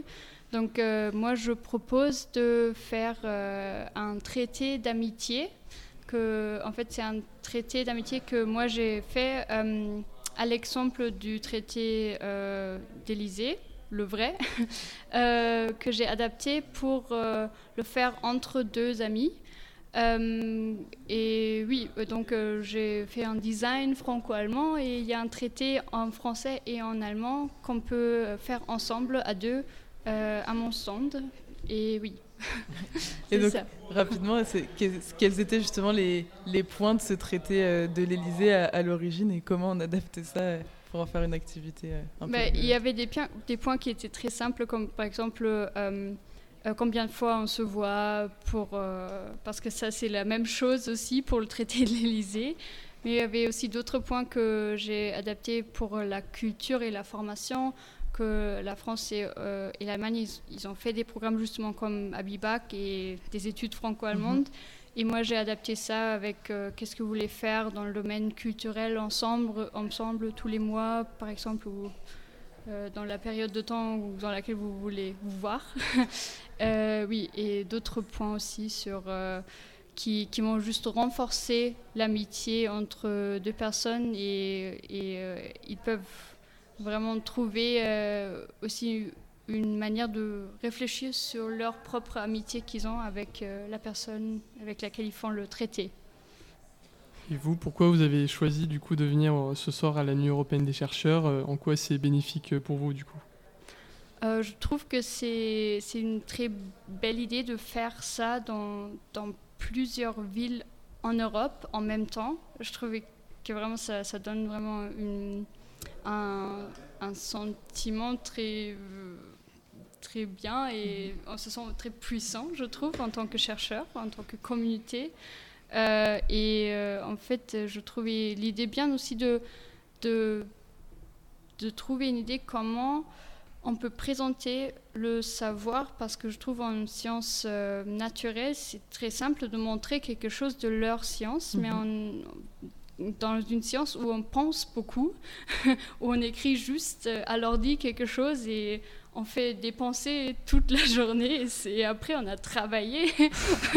c'est vraiment euh, c'est une bonne euh, réflexion de dire comment je peux présenter ça à des gens à travers un jeu ou à travers quelque chose qu'ils peuvent vraiment prendre dans leurs mhm. mains ou qu'ils peuvent vraiment faire. Et donc je trouvais que c'était euh, un bon défi pour moi et c'est bien de montrer aux gens aussi un peu les relations franco-allemandes parce que c'est très important pour nous et pour l'Europe euh, dans laquelle mhm. on, vit.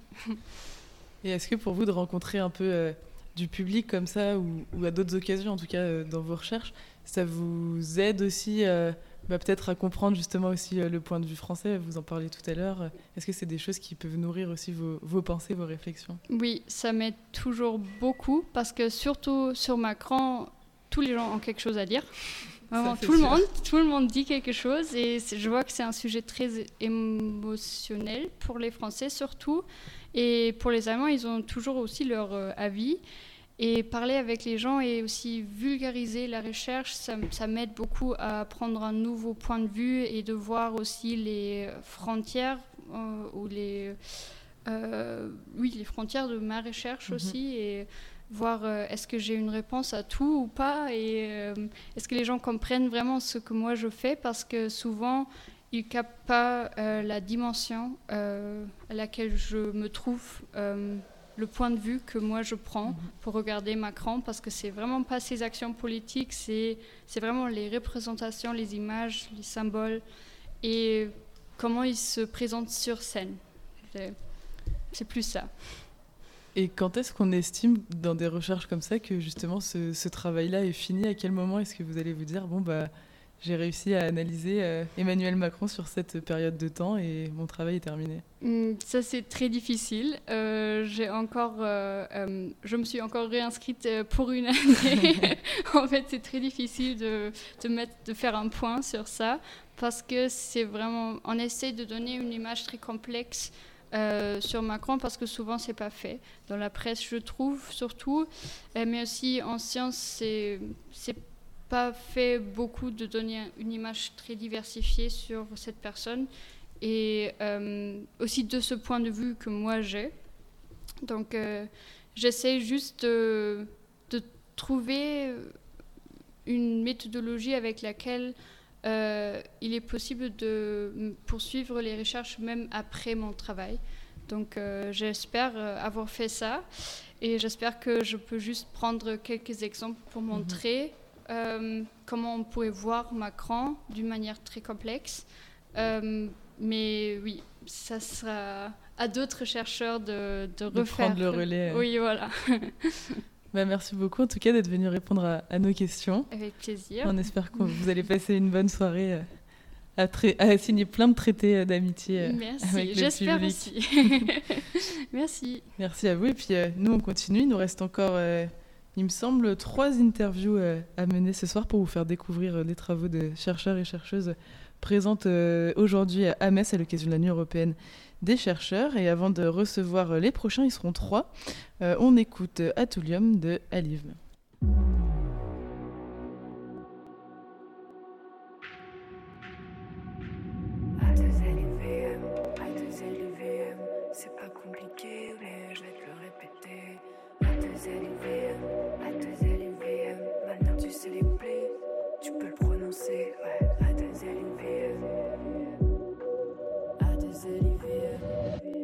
Demande d'écrire de bons textes, et pas uniquement sur mes ex. On demande de gagner de l'argent, on demande de gagner du temps.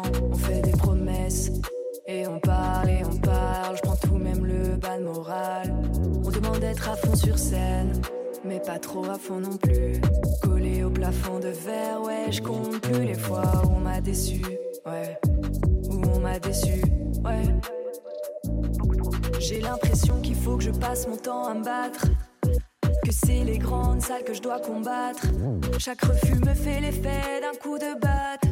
Et je vois même pas pourquoi il faut débattre. En DM, on me demande comment faire pour réussir dans l'Asie et faire des concerts. Alors que je suis même pas un dixième de réussite, je me prends des stops dans la gueule, c'est l'enfer. Je persiste car faut le faire, ouais. J'attends le jour J pour les faire taire. Mais tu seras toujours obligé de prouver à quel point t'es motivé. T'es fatigué, épuisé, d'essayer de pas montrer que t'es fatigué, de prouver que t'es motivé. Motivé, motivé, mais motivé. C'est rien que des tentatives, sérieux sans détente active. Tu seras toujours comme une fois attractive, oh. Et je ne compte pas sur ma famille pour m'aider. Le métier ne se comprend que quand on y est. J'ai appris à bien écouter les conseils et de jeter la moitié à la poubelle. Si j'avais exécuté tous ces conseils, je serais en robe à talons à galoche des mecs en parlant du soleil. Je ne parlerai pas des femmes, des hommes et du monde et de tous ces problèmes. Je ferai plus de prod. Ah, quelle sale période. Ouais. Au fait, je m'appelle Alion. A2LIVM, A2LIVM, c'est pas compliqué, mais je vais te le répéter, ouais. A2LIVM, A2LIVM, maintenant que tu sais les plaies, tu peux le prononcer, ouais. A2LIVM,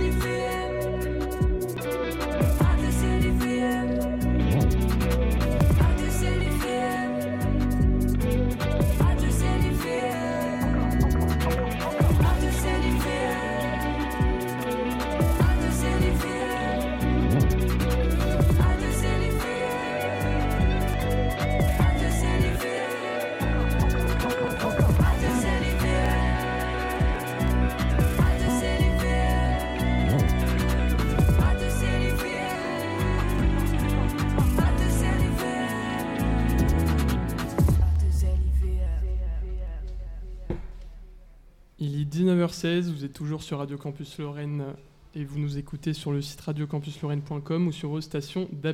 On est actuellement euh, à l'île de Solcy à l'occasion de la nuit euh, européenne des chercheurs et on est accompagné de Maximilien Lana. Bonjour euh, Maximilien. Bonsoir. Euh, Marc Ramos, bonjour Marc. Bonsoir.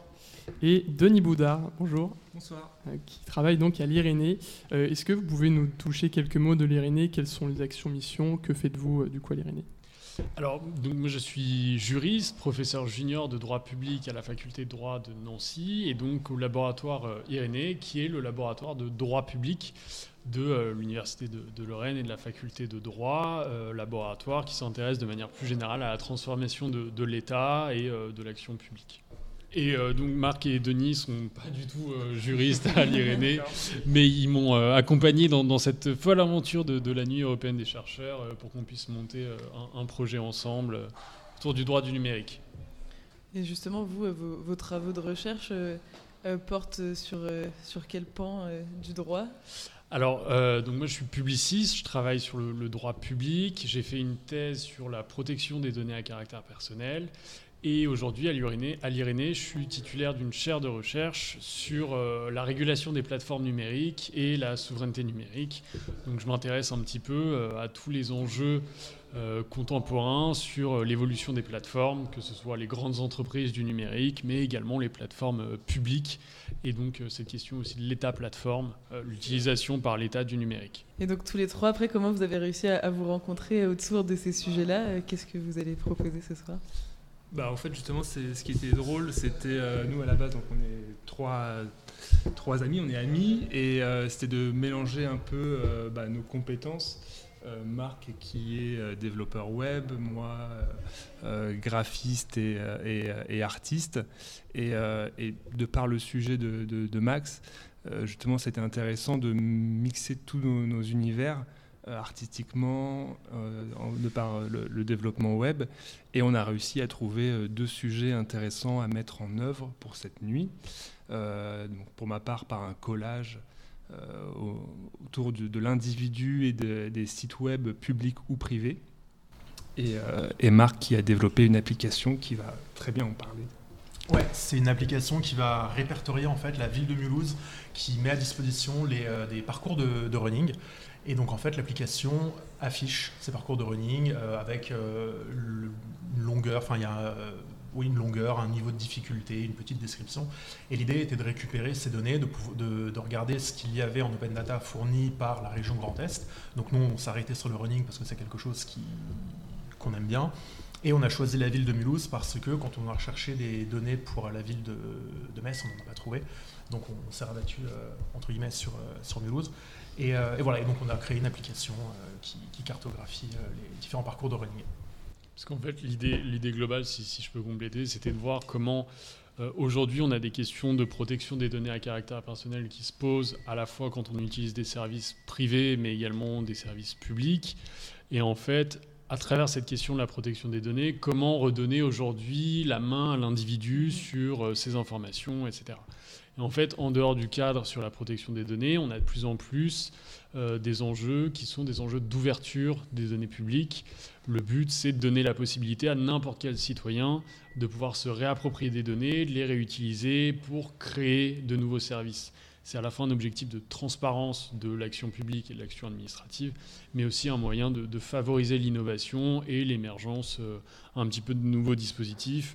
Et on voulait voilà, partir d'une œuvre pour euh, expliquer ça, montrer un petit peu quels étaient les enjeux juridiques, et après montrer comment techniquement aussi on pouvait en faire quelque chose et quels étaient justement les liens entre le droit et la technique. Et pourquoi du coup vous avez choisi du coup de venir ce soir euh, à l'édition 2023 de la Nuit européenne des chercheurs? Pour les, chercheurs ou pour les non-chercheurs? Tout le monde. Moi, d'un point de vue personnel, c'est parce que je suis, arrivé en, janvier dernier à, l'Université de Lorraine et je trouvais que c'était... Euh, très chouette de pouvoir aussi aller à la rencontre à la fois du public, mais à la fois aussi euh, d'autres chercheurs, de d'autres disciplines, de pouvoir un petit peu échanger, voir ce que chacun fait. Euh, voilà, c'est pour sortir un petit peu chacun de son labo et, de prendre un petit peu part à la vie de, l'université. De notre côté, Max nous a obligés. on n'a pas eu le choix. Non, en fait, effectivement, quand il nous a parlé du projet, déjà, comme Denis l'a dit, on est, on est amis de longue date, donc c'était très chouette de pouvoir travailler sur un projet commun. Euh, euh, et, ouais, surtout de, de faire cohabiter trois mondes, enfin moi dans le, dans le côté euh, web, software engineering, etc. Denis plutôt dans le côté artistique et Max plutôt dans le côté de la, recherche. Généralement, on ne pense pas que ces trois mondes-là vont, vont cohabiter. Bah là, l'idée, c'était justement de les faire cohabiter. Et puis ouais, aussi aller voir des, des chercheurs, de, de voir ce qu'ils qu présentaient. Et c'est hyper intéressant pour le coup, super, super événement. Pas mieux. Et là, ça fait déjà euh, un peu plus d'une heure que la, nuit européenne a, commencé. Euh, est-ce que vous avez déjà eu des premiers retours justement sur ce que vous avez euh, proposé au public Je ne sais pas si vous avez déjà commencé. Oui, on a déjà commencé. On a déjà quelques personnes qui sont, qui sont passées nous voir et qui ont a pu un petit peu expliquer ce qu'on faisait et qui, qui ont l'air intéressés. Alors c'est vrai que la, chance qu'on a sur le sujet, c'est que si on parle aujourd'hui de Facebook, de TikTok mhm. ou d'Instagram, c'est quelque chose qui va parler un petit peu à tout le monde, et notamment aux plus jeunes. Donc c'est bien aussi de pouvoir expliquer un petit peu derrière comment juridiquement ça se passe et quelles sont un petit peu les, grandes problématiques. Et est-ce que justement vous arrivez peut-être plus par le côté artistique ou de votre application de montrer un, aspect plus euh, positif euh, entre guillemets des données? Parce que justement quand on en entend parler c'est plutôt euh, Facebook Google je, ne suis pas sûr que via l'œuvre ça, ça, emmène à, quelque chose de plus positif pour eux on va dire. Voire peut-être même au, contraire mais c'est surtout une forme en fait un peu de vulgarisation en fait d'un thème et qui peut parler à bah, peut-être aux plus jeunes. Effectivement comme disait Maximilien via les applications mm-hmm. Facebook Meta WhatsApp Instagram tout le monde connaît et je trouve que c'était le bon moyen. Justement, c'est ça, dans, les premières personnes qui sont venues nous voir, qui, est assez intéressante à, voir, c'est que bah, les gens s'y intéressent parce qu'évidemment, ils connaissent, mais ils ne se rendent pas compte effectivement de toutes ces, toutes ces données, toutes ces réglementations.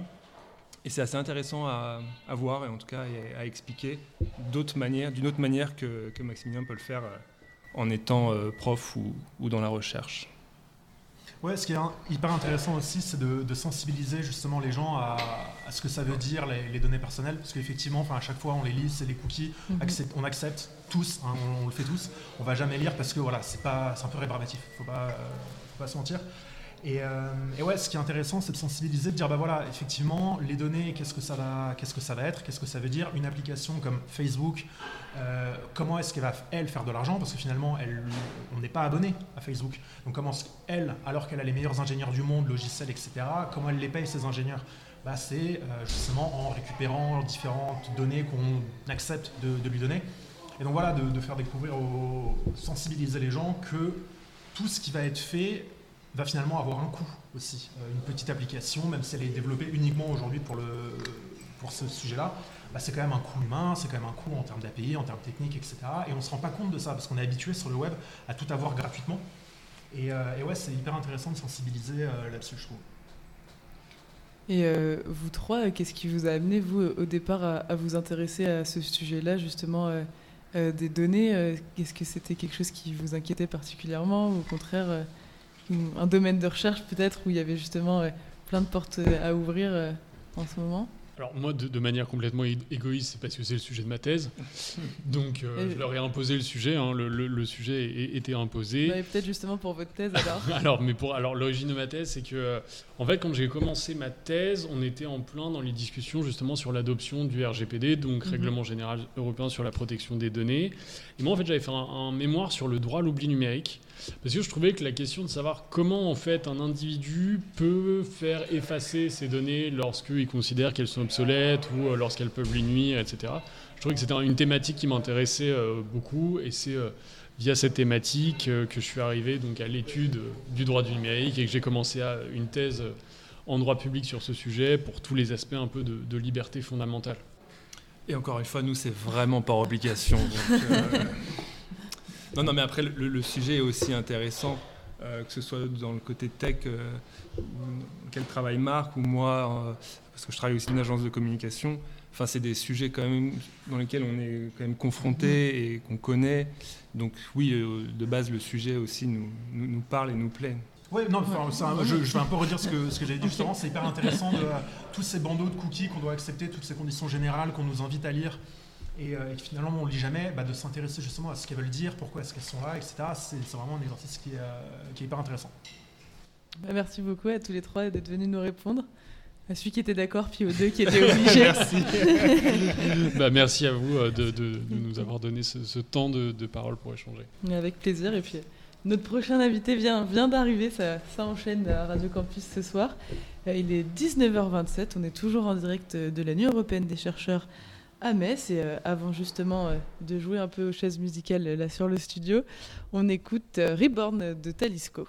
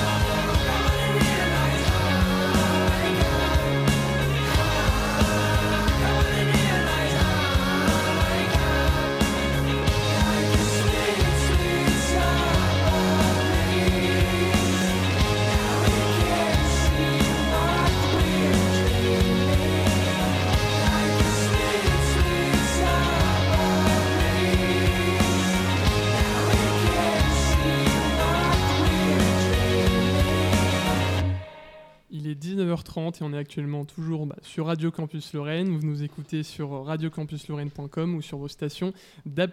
On est toujours à l'île du Solcy à l'occasion de la Nuit européenne des chercheurs édition 2023 et on est accompagné de Laurent Weiss, donc qui est chercheur au LEM3. Bonjour euh, Laurent. Bonjour. Euh, Pouvez-vous nous toucher quelques mots au LEM3 Quelles sont les actions, missions? Que faites-vous euh, du coup au LEM3 alors le LEM3, c'est un laboratoire euh, CNRS, Université de Lorraine, arts et métiers, qui est principalement basé au Technopole euh, sur Metz, mais qui est également basé sur Nancy et sur euh, Saint-Dié. Alors le LEM3, c'est le laboratoire d'études des microstructures et de mécanique des matériaux. Donc, bah, comme son nom l'indique, hein, on étudie beaucoup les matériaux, la mécanique, les propriétés mécaniques et physiques des matériaux. On conçoit des matériaux pour le futur, notamment, à des visées industrielles, principalement donc aéronautique, aérospatiale, euh, navale, euh, automobile, etc. etc. On est à peu près 250 personnes, donc c'est quand même un gros laboratoire. Hein. Euh, c'est pas pour rien qu'il est sur Metz, comme il y a l'historique de la métallurgie mhm. en Moselle, donc c'est pour ça que le laboratoire est implanté ici sur Metz. Et vous, plus personnellement, quels sont vos, travaux actuellement? Alors actuellement j'ai plusieurs travaux, disons thématiques de recherche différentes. Euh, celle que je présente ce soir avec mes collègues euh, lors de la euh, Nuit européenne de la recherche, ce sont les prothèses, les matériaux métalliques pour les prothèses. Donc tout ce qui rentre dans le corps humain, la fabrication additive, les alliages de titane, etc. comment je peux améliorer les prothèses pour le bien-être des gens de demain. Et qu'est-ce qui vous a amené, vous, à aller vers ces, ces domaines de recherche-là? Pourquoi la recherche sur les matériaux? Alors, pourquoi la recherche sur les matériaux? Parce que euh, j'ai fait un bac qui n'existe plus aujourd'hui, qui s'appelait le bac technologique euh, matériaux, génie des matériaux. Euh, ensuite, j'ai fait un DUT à l'université de Lorraine, j'ai eu DUT génie des matériaux, puis master de physique des matériaux, doctorat de matériaux. et donc, voilà, je me suis lancé dans la recherche en matériaux, métallurgie. Après, pourquoi plutôt la métallurgie? C'est juste du feeling, c'est parce que j'aimais bien ça. Quoi. À l'époque, j'ai eu des profs qui m'ont vraiment donné euh, l'envie de, faire, euh, de me passionner pour la métallurgie et c'est pour ça que je me suis lancé euh, là-dedans. Et comment ça se passe justement les, des recherches dans ce domaine-là? Par exemple, vous parliez des prothèses. Que, quelles vont être les différentes étapes justement pour imaginer des nouveaux matériaux, des nouvelles prothèses? Alors, c'est clairement, on ne peut pas travailler tout seul. Hein, on ne peut pas avoir la science infuse. Euh, nous, on travaille avec des biologistes, euh, avec Reims par exemple, qui est un laboratoire spécialisé en, biologie. On travaille avec un laboratoire de Nancy qui s'appelle le LCPME, qui est spécialisé en corrosion et en dépôt de nanoparticules de couches de surface. On travaille avec le CHR, le CHU aussi, parce qu'il nous faut des médecins, il nous faut des chirurgiens qui nous expliquent aussi ce qu'ils veulent, eux. Mhm. Euh, donc clairement, c'est pas moi tout seul qui travaille dans mon coin, c'est, ce sont toujours des consortiums avec chacun sa spécialité, et c'est la somme de ces spécialités qui va créer la science euh, telle qu'elle. Quoi. Et donc une soirée comme celle-ci, est-ce que vous, ça vous permet aussi d'aller à la rencontre euh, d'autres chercheurs, et chercheuses, et échanger sur euh, vos recherches à ce niveau-là? Ouais, ouais, c'est vraiment hyper intéressant parce qu'on a eu l'occasion bah, de discuter un peu entre nous, les chercheurs, juste avant. Et euh, c'est tout bête, mais en discutant avec des chercheurs du laboratoire euh, géoressources de, de, Nancy, et eh ben en fait, il s'est avéré qu'ils ont une machine dont moi j'aimerais bien avoir euh, l'accès. En fait, je l'avais pas cette machine et je savais même pas qu'on l'avait sur la Lorraine. Euh, donc, j'ai découvert ça avant, j'avais des yeux qui pétillaient euh, en discutant avec les collègues. Ils m'ont dit Ah bah tiens, viens faire tes manips chez moi. Ah ouais, bah super, j'arrive. voilà, donc rendez-vous est donné. Et puis, ouais, c'est toujours super comme ça de, discuter avec les autres. C'est en discutant avec les autres qu'on apprend finalement euh, ce qu'on peut faire plus tard. et vous, ce soir, qu'allez-vous proposer comme atelier, activité, animation à la Nuit européenne des chercheurs? Ah, alors. Euh, de l'avis même des politiques qui sont passés avant, on a l'atelier le plus bizarre parce que euh, on présente ben, des prothèses, on présente des fraises de dentistes, on fait fraiser les gens en fait des dents euh, pour, leur montrer les matériaux qui servent à fraiser. on explique comment on, fabrique des prothèses de crâne, par exemple. Donc on a plein de maquettes, etc. On présente des stents aussi. Alors les gens sont toujours étonnés qu'un métal peut être aussi euh, élastique, en fait. Euh, donc on présente beaucoup de choses comme ça qui étonnent les gens parce que ils connaissent les choses de nom. On leur dit une prothèse de hanche, bon, ils savent même pas à quoi ça ressemble. On leur parle de stent, ils savent vaguement à quoi ça sert, mais ils savent pas du tout à quoi ça ressemble. Donc euh, les gens sont très très étonnés. On leur montre aussi des lunettes qui peuvent être pliées en métal dans tous les sens et puis qui reprennent leur position initiale au départ. Enfin, pas mal de choses comme ça, quoi. Et du coup, pourquoi venir à la nuit des chercheurs et en quoi c'est bénéfique pour vous ce soir de venir? Euh, alors je dirais qu'il y a deux points euh, vraiment importants. Euh, moi j'aime bien participer à ce genre de, petites activités, que je vais dans des écoles primaires pour faire découvrir la science, etc. Donc vraiment le rayonnement scientifique pour, pour, le, pour le grand public. pourquoi la nuit européenne des chercheurs? Déjà, c'est parce qu'il y a vraiment un public très large et très varié. Donc on peut passer d'explication à un enfant de 10 ans à une explication face à quelqu'un qui vraiment est du domaine. Euh, par exemple, avant, il y a un, médecin à la retraite qui est passé, donc forcément, euh, parler de prothèse, euh, ben, les questions étaient d'un niveau mhm. très élevé.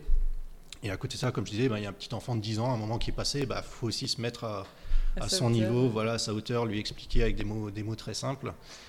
Et le deuxième point qui m'intéresse beaucoup dans ce genre de rencontre, c'est réexpliquer aux gens ce qu'est la science, comment elle avance, comment elle fonctionne, euh, parce que depuis l'époque du Covid, en fait, les gens se sont rendus compte qu'il y avait des scientifiques qui s'écharpaient sur les, sur les ondes radio en disant euh, Moi, je pense que le Covid, c'est ça. L'autre qui disait Non, tu te trompes, euh, c'est comme ça. Nanana.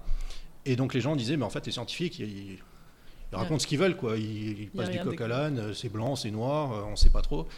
Et en fait, ce qui a été montré aux gens à cette époque du Covid, c'est normalement ce qui se passe dans la face cachée de la science. C'est-à-dire que normalement, d'abord, il y a débat entre les gens. Ensuite, on réfléchit à comment finir le débat. Voilà, il y aurait telle expérience qui mettrait fin au débat. On fait l'expérience et on dit voilà, eux ils ont raison, eux ils ont tort, et normalement tout le monde s'accorde à la fin en disant ok j'avais tort ou alors voilà cool j'avais raison, etc. Et le problème c'est que les gens ont vu ça sur la scène publique, ces fameux débats de fond qui normalement, durent 3, 4, 5 ans, euh, et puis euh, ils ont perdu confiance en la science, quoi, tout simplement. Donc c'est aussi ce genre de nuit qui permet de réexpliquer aux gens ce que c'est que la science, pourquoi ça prend du temps la recherche scientifique, etc. etc. Et justement, dans les personnes qui sont peut-être déjà venues euh, vous voir, quelles, euh, questions euh, émergent le plus Alors, ça varie complètement. Il y a des gens qui nous demandent des questions, par exemple, très technologiques. Les gens, ah, vous partez de poudre, mais comment est-ce que vous obtenez la prothèse finale, avec quel laser Enfin, vraiment des questions très, très techniques. Il euh, y a une personne qui est passée avant et euh, qui nous a dit ah ben il y a un an on m'a posé un stent et en fait euh, je sais même pas à quoi ça ressemble. Donc il était étonné enfin il était content de pouvoir toucher pour la première fois ce qu'ils lui ont mis près du cœur en fait. Vraiment on a on, a de tout quoi. On a de tout. Il y avait un enfant qui a demandé si c'était vraiment la vérité la prothèse qu'on montrait. Et donc on dit oui c'est vraiment la prothèse que les chirurgiens mettent c'est pas pas une blague quoi. Ça ressemble à ça donc euh, c'est toujours très étonnant de voir le, regard des gens. Euh, bah, merci beaucoup en tout cas d'être venu euh, nous présenter tout ça à nous aussi. Bon, pour le coup, à la radio, on ne peut pas voir toutes ces prothèses, mais c'était très intéressant d'échanger avec vous. Mais de rien, merci à vous.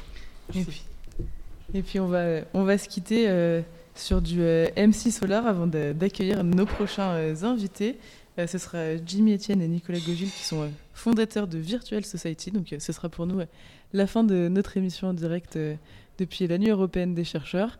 Mais pour l'instant, il n'est que 19h40. Il nous reste encore 20 euh, minutes d'antenne. Et donc voilà, on écoute MC Solar.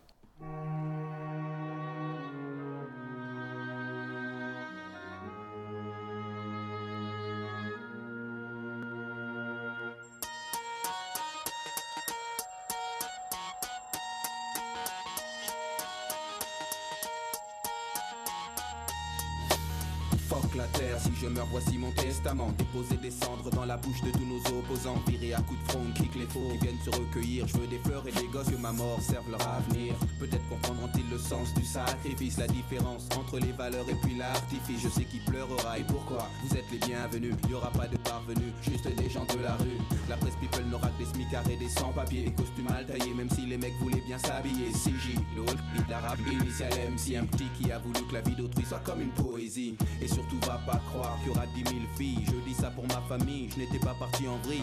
On me jette de la terre, on dépose quelques fleurs. Seul, sous son sol pleureur, Solar pleure.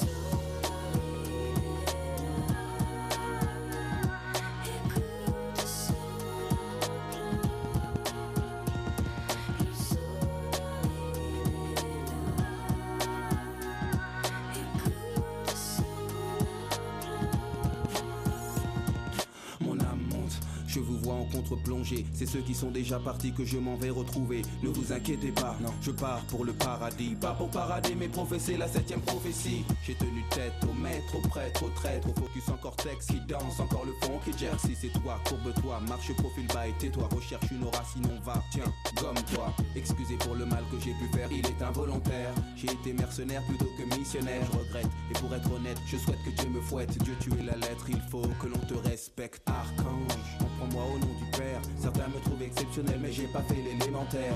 Le mic pleure, la feuille pleure, le bic pleure. Et sous le sol pleureur, Solar pleure.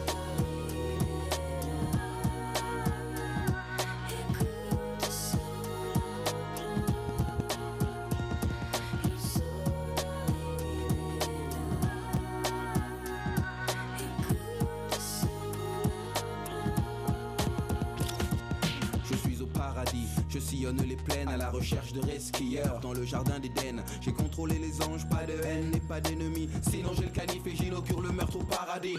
J'ai joué au maigrelé chaque fois qu'on m'a provoqué.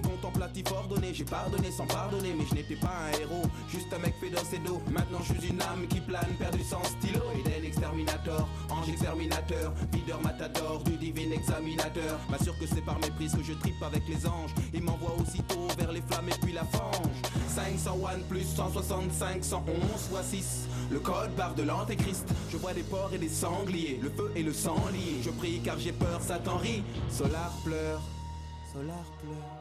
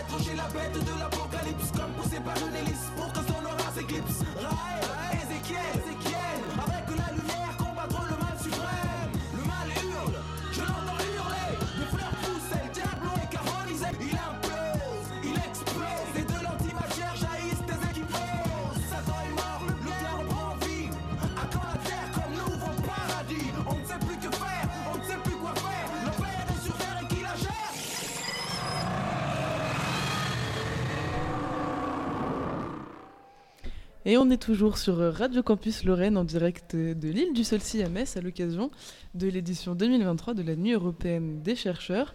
On est en direct pendant deux heures, enfin plus que pour un quart d'heure d'ailleurs puisqu'il est 19h45, donc jusqu'à 20h pour vous faire découvrir les différents travaux des chercheuses et chercheurs qui sont présents. Alors pour ceux qui, nous rejoignent, vous allez pouvoir profiter, euh, si tout va bien, de notre dernière interview qui sera avec euh, Jimmy Etienne et Nicolas Gogil, qui sont fondateurs euh, du jeu Virtual Society, qu'on attend ici à notre studio, donc au premier étage de la MDE. On peut voir depuis ce premier étage le théâtre juste en face où il y a pas mal des ateliers qui sont proposés pour cette nuit ouverte au public. Pendant nous cette émission, on a en tout cas pu euh, balayer pas mal euh, de sujets différents. On a pu parler euh, linguistique, on a pu parler euh, des pollutions des sols, où justement il y, a, il y a un atelier où il est possible d'aller voir des sols pas pollués, des sols pollués, et de voir comment des micro-organismes et des plantes peuvent dépolluer les sols. On a aussi eu l'occasion de discuter avec une chercheuse allemande qui travaille sur la représentation d'Emmanuel Macron dans la presse française et dans la presse allemande, qui propose ce soir de signer des traités d'amitié euh, avec vos amis sur le modèle euh, du traité euh, franco-allemand qui fête de l'Elysée, qui fête ses 60 ans cette année. on a eu qui d'autre? Est-ce que vous pouvez m'aider l'œil des Laurent Weiss qui travaille à la LEM3, donc qui travaille sur la mécanique, les matériaux et qui propose des, prothèses du coup sur son stand. On a eu un petit sportif aussi qui nous a parlé bah, sport du coup étonnamment sport bien-être dans les dans, les, clubs, de sport et tout. C'était sympa. Avec son, programme euh, Process, du coup. Euh, Est-ce que vous, euh, il y a eu un, une des, des personnes qu'on a rencontrées qui vous a le plus marqué, vous avez envie d'aller voir dans un quart d'heure à la sortie de cette émission? Les prothèses. Les prothèses qui se tordent dans mon corps, là, le, le, métal qui se tord dans tous les sens, ça je veux voir parce que ça m'inquiète. Mais alors, il n'y a, pas de prothèse dans ton corps si tu sais pas qu'il y, en a eu.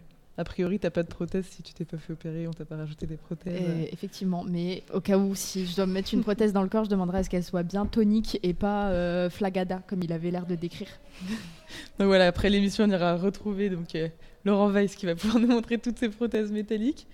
Et puis, euh, Lloyd, toi peut-être Et puis, moi, même chose que Pierre, hein, les prothèses de Laurent Weiss, franchement super intéressant, question très euh, enfin, discussion vraiment enrichissante. Et puis, euh, on a hâte d'écouter aussi euh, Jimmy Etienne et Nicolas Goy s'ils si, viennent aujourd'hui. Et toi, Laure, qu'est-ce qui t'a plu Alors, ce soir? moi, il y a pas mal de travaux qui m'ont donné très envie d'aller d'aller creuser un peu plus. moi, la dépollution des sols, j'ai trouvé ça super intéressant. Et la chercheuse qu'on a rencontrée elle travaillait en plus sur la question des friches industrielles. Donc, dans notre bassin lorrain, c'est particulièrement intéressant. Et puis euh, la thèse, pour le coup, justement, sur euh, la mise en scène du soi d'Emmanuel Macron euh, dans la presse allemande et, française, moi, je pense que j'aurais pu discuter pendant une heure avec cette chercheuse-là. Et je trouve ça très intéressant parce que je pense que vraiment, elle, en tant qu'Allemande, par rapport à, moi, en tant que Française... On... a eu un regard d'une Allemande directement, donc ouais, on a eu un très bel aperçu, du coup, nickel. Des différences qu'on pouvait avoir. on attend toujours, en tout cas en studio, nos deux derniers invités qui se font désirer. on voit Pia euh, dehors en train d'essayer de les chercher. Euh, peut-être qu'en les attendant, on peut vous proposer euh, une nouvelle pause musicale. Puis on espère que pour les, dernières minutes d'émission, on pourra vous présenter ces derniers travaux, en tout cas ce jeu vidéo auquel vous pourrez peut-être vous inscrire. Et puis en attendant, on écoute du coup Catal de Das sur Radio Campus Lorraine.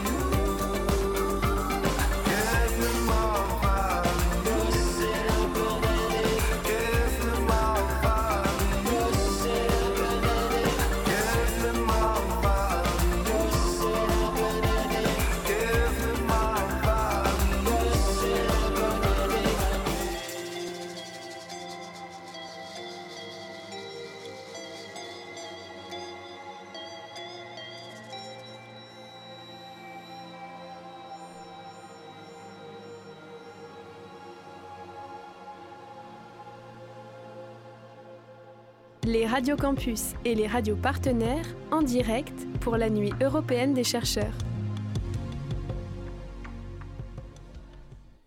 Et vous êtes toujours sur euh, Radio Campus Lorraine en direct depuis euh, la Nuit européenne des chercheurs euh, ici à, à l'Université Lorraine à Metz, sur l'île du Solcy. donc il nous reste encore quelques petites minutes de direct. On ne désespère pas euh, de réussir à, trouver euh, Jimmy Etienne euh, et, Nicolas Goville pour qu'ils nous parlent de Virtual Society. Pia vient de revenir, elle a l'air bredouille, donc on n'est pas sûr de pouvoir vous les trouver. Donc peut-être que je vais pouvoir vous présenter plutôt le, programme du reste de la nuit. Donc on vous en, on vous en parlait tout à l'heure, il y a de nombreux, de nombreux événements, de nombreuses activités proposées par tous les chercheurs et chercheuses qu'on a pu par exemple écouter depuis le début de cette émission.